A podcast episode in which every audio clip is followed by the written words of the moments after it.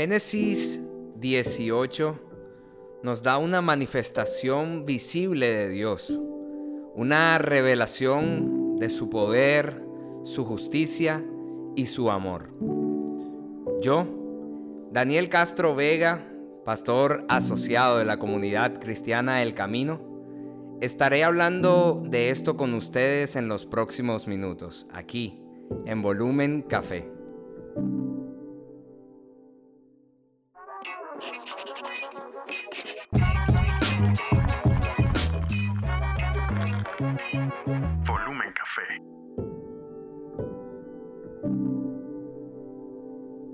Sara recibe la promesa de un hijo.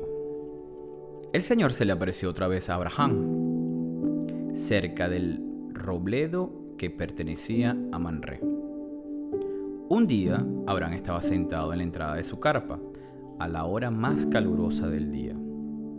Entonces levantó la vista y vio a tres hombres de pie cerca de allí. Cuando los vio, corrió a recibirlos y se inclinó hasta el suelo en señal de bienvenida. Y así empieza esta historia, este pasaje. Un pasaje donde yo tengo la apreciación que era Dios, ¿cierto? No me lo dice literalmente, pero al parecer venía con sus dos ángeles. Dos ángeles que tenían una misión ya, para dónde iban. Más adelante lo vamos a hablar, en el mismo capítulo. Y se presenta en las mismas circunstancias que se le presentó a, a, Abraham en su momento, en el capítulo anterior, donde Dios va y se le acerca a Sara y le confirma su pacto. Y se vuelve a reír. La, risa aquí han nerviosa, dado nerviosa, e incrédula y, muchas cosas se puede interpretar. Em, pero lo bonito del tema es que hay una línea. Aquí no ha habido ni un cambio, aquí no ha habido modificación, aquí es propósito divino. ¿Cómo lo ves tú? Sí, Ray, definitivamente el propósito de Dios está en anda. Desde que Dios dio esa palabra, todo lo que viene sucediendo alrededor hace parte precisamente de lo que Él va a hacer. Y aquí una vez más es Dios apareciéndose a Abraham y, Sara está por allí cerca y también escucha. Está en su carpa. Está en su carpa y escucha y, una vez más la reacción aquella de, un poco de incredulidad y todo el asunto. Fíjate que lo que, lo que tú dices es, bien curioso, es la, forma que Dios utiliza para revelarse en esta ocasión a Abraham. Hay algo que los teólogos cristianos han llamado teofanías, que no, no, es más, suena, suena extraño, suena como con que se come, pero no es más que una manifestación visible de Dios. Buenísimo. Es todo eso, es, es simplemente eso. Es la forma como Dios en el Antiguo Testamento se manifestó en distintas ocasiones a los hombres. Y aquí hay, digamos, distintos, distintas interpretaciones acerca de este asunto y tú lo dijiste, para mí es el Señor. Claro. Y claramente eso va quizás más ajustado con lo que estamos leyendo dentro del contexto que lo estamos leyendo. Hay quienes dicen, no, eran simplemente ángeles, eran simplemente hombres, pero la, teología cristiana y, y, para ser un poco más exactos y más, más cercanos a nosotros, también se cree que es una manifestación de la Trinidad. Que es tres personas a las que Abraham le habla como una sola. Porque si te fijas, son tres hombres, pero Abraham solo se dirige hacia una persona. Él solo habla en singular. Y les reconoce como divinidad. Porque cuando él se inclina al suelo, él está reconociendo que esas tres personas que él está viendo son Dios. Entonces por eso es que es cercano a lo que algunos intérpretes han dicho y, bueno, es, quizás la interpretación con la que más nos sentimos identificados, que es una manifestación de la Trinidad y por eso Abraham les habla como Señor, les, les dice Señor y les reconoce como Dios. Pero bueno, ellos, viene el Señor y habla una vez más a Abraham Y ah, bueno, Abraham se ofrece a atenderlo, Sí, le dice, mejor dicho, amor, vamos a saca- botar la carpa por la ventana. Así mismo, Ahí buscan verdad. las harinas, agarren Las arepas, sí, como Va- las arepas aquellas Eh, de las arepas Dani. de, las arepas de Dani. Dale con todo que vamos a agasajar a esta gente. Así es, ella preparó su mejor harina, escogieron un becerro, el siervo lo preparó con rapidez.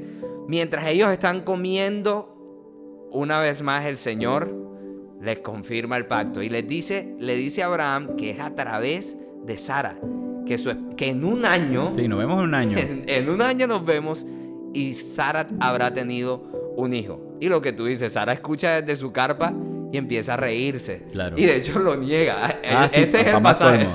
sí. No, vale, yo no me Porque reí. el Señor No, le dice, ajá, ¿y, y tú por qué te ríes? No, no, no, no, por miedo. Ella dice, yo, yo lo negué, yo, yo, yo no me reí. Y Dios le dice, no, sí lo hiciste. Pero es curioso lo- la pregunta que Dios hace. Él dice, ¿acaso hay algo imposible para Dios? Esa es la parte donde más me marcó en este pasaje, Wow. el capítulo 14. ¿Existe algo demasiado difícil para el Señor? Hmm, Regresaré dentro de un año y Sara tendrá un hijo. Tremendo. Cosa impresionante. Es Dios recordándole, acuérdate quién soy. Soy el Shaddai. ¿Te acuerdas que lo Ajá, hablábamos en el, el capítulo anterior? El Todopoderoso. ¿Acaso hay algo difícil para mí? ¿Acaso el hecho de que tú tengas ya 99 años, que tu esposa tenga 90 y sea estéril, es una imposibilidad para mí? Abraham, en un año nos vemos. Qué bonito que Dios, a pesar de la duda, de la, duda. incredulidad, Ah, igual actuó. Así es. O sea, porque te digo la verdad, Ray, yo como Dios. no, sí, yo le digo, ah, no, hombre, usted no está, usted ah, no, usted no merecen que- esto. no, entonces me voy y, y- y consigo otros dos viejitos Claro. para hacer el milagro con ellos. Claro, claro. Pero no, Dios es misericordioso y Dios, Dios les dice, en un año tendrán ese hijo. Y entonces, de allí es que parten hacia el otro lugar, Ajá, que hay, un, es hay un- un caminar. otra, otra historia que, que te digo, hay un versículo que a mí me, me toca mucho el corazón y, y me lleva a mí a reflexionar y es el versículo 17. Dice que el Señor preguntó, ¿ocultaré mis planes a Abraham? Wow. Yo quisiera que Dios dijera eso de mí. Amén. Yo quisiera que Dios pensara eso de mí, que yo tuviera una relación tan cercana con Dios, que yo fuese tan, pero tan amigo de Dios, que Él dijera, le voy a ocultar a Dani lo que voy a hacer. Claro. Y que Él dijera, no, Dani es mi hijo. Porque eso es lo que Él hace, Él recuerda quién es Abraham y Él dice, yo voy a, yo voy a cumplir con Él. Y le dice cuáles son sus planes. Qué bonito. Solo que sus planes no eran tan chéveres, eso sí. No, sí. Fíjate que tú en el 19 te comentan, yo lo escogí a fin de que él ordene a sus hijos Tremendo. Y a sus familias que se mantengan en el camino del Señor, haciendo lo que es correcto y justo. Wow. Entonces yo haré por Abraham todo lo que he prometido. Obediencia una vez más, Ray. Obediencia, hermano, eso es lo De clave. principio a fin. Lo clave. Y bueno, más adelante eh, eh, viene el tema de que, de- bueno, van, van hacia el caminar de, de Sodoma, ¿no? Sodoma y Gomorra, sí. Eh, es una situación, bien cierto, eh, difícil. Hay, un, hay una, una temática que se presenta en que yo, por mi apreciación, yo entiendo, y si, si no es así, corrígeme, que Abraham tiende a persuadir un poco la acción de Dios, haciéndole saber, oye, mira, pero te vas a llevar a toda esa gente por el medio, hermano. o sea, Y si 50 tal, y Dios le dice, sí, está bien, tráeme 50. Bueno, pero, ¿sabes? Bueno, me estoy pasando, son 40, pues. Exacto. Está bien, pues. Yo te acepto Sí. los 40. Pero si en el caso se fuesen 30, compadre. Chico, está bien, yo también. Yo te acepto los 30. Pero ya, no te vas a fastidiar más. Y si son 20, también Sí. te acepto el tema. No te voy a decir ya, esta y ya. Esta es la última. ¿Y si son 10? Yo creo que estaba buscando la manera, no sé cómo ves tú esta parte, como persuadir un poco la acción que iba a existir de ese borrón en cuenta nueva. Y que él pretendía de repente rescatar algo que era significativo, lo rescatable. Más adelante lo vamos a ver, cuál fue eh, eh, el desenlace de, de- de esta acción de este rescate, quizás yo considero que Abraham ya se preveía de que su sobrino estaba allá, ¿cierto? O sea, oye, van a matar a mi sobrino, la familia, las cosas y tal. Y él está como tratando de menguar, si se puede decir, una situación de que, este, oye, rescátame por lo menos eso, pues. ¿Cómo lo ves tú?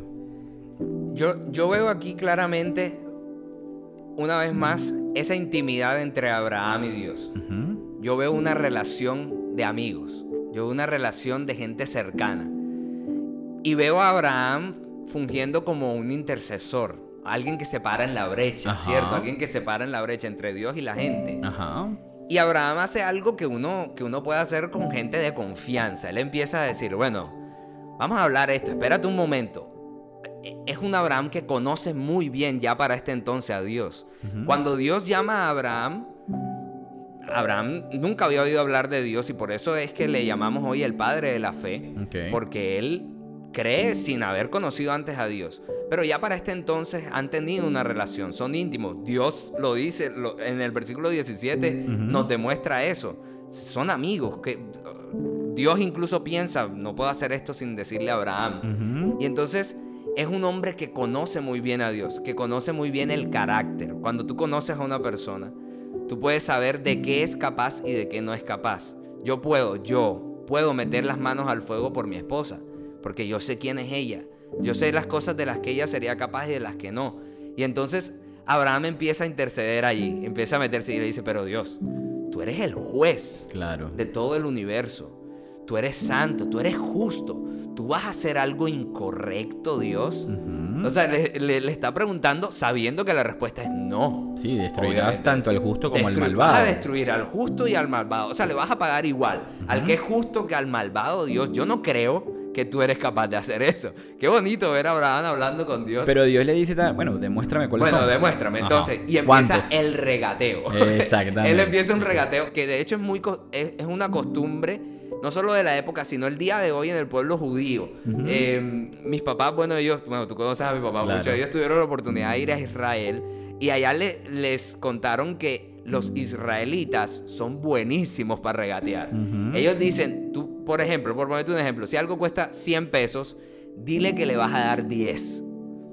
Y ya empieza el regateo. Él te dice 80, tú le dices, no, solo puedo darte 20. Y ahí empieza, porque el precio es 60. Ajá, sí, el punto de equilibrio. tírale abajo por, con confianza, porque aquí la gente hace eso. Les explicaron eso. Entonces uno ve esto también, parte del contexto de lo que sería más adelante el pueblo judío. Y él empieza con ese regateo. 50. Señor, son 45. 40. 30, lo lleva a 10. Y la respuesta de Dios es maravillosa. Sí. La respuesta de Dios es hermosa. Él le dice, yo perdonaré a la ciudad por causa de esos 10. Yo perdonaría a toda la ciudad por causa de esos justos.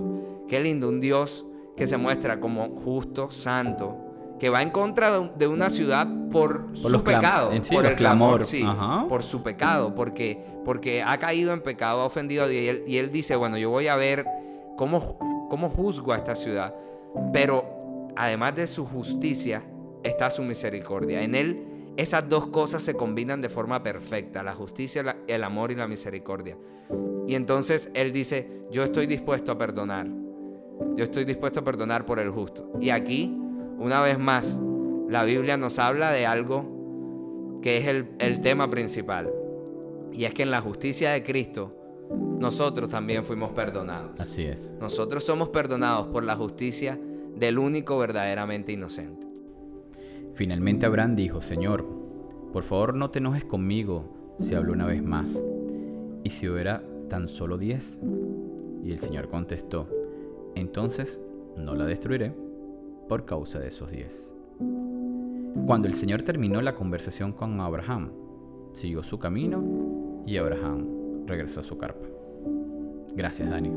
Gracias a ti, gracias. De verdad, muchísimas gracias por tu tiempo, por tu espacio, por tu sabiduría, por tu entendimiento y comprensión de lo que hemos conversado, que seguramente a muchas personas que nos escuchan o a uno solo bastará para entender lo lindo, justo, divino que es el Señor.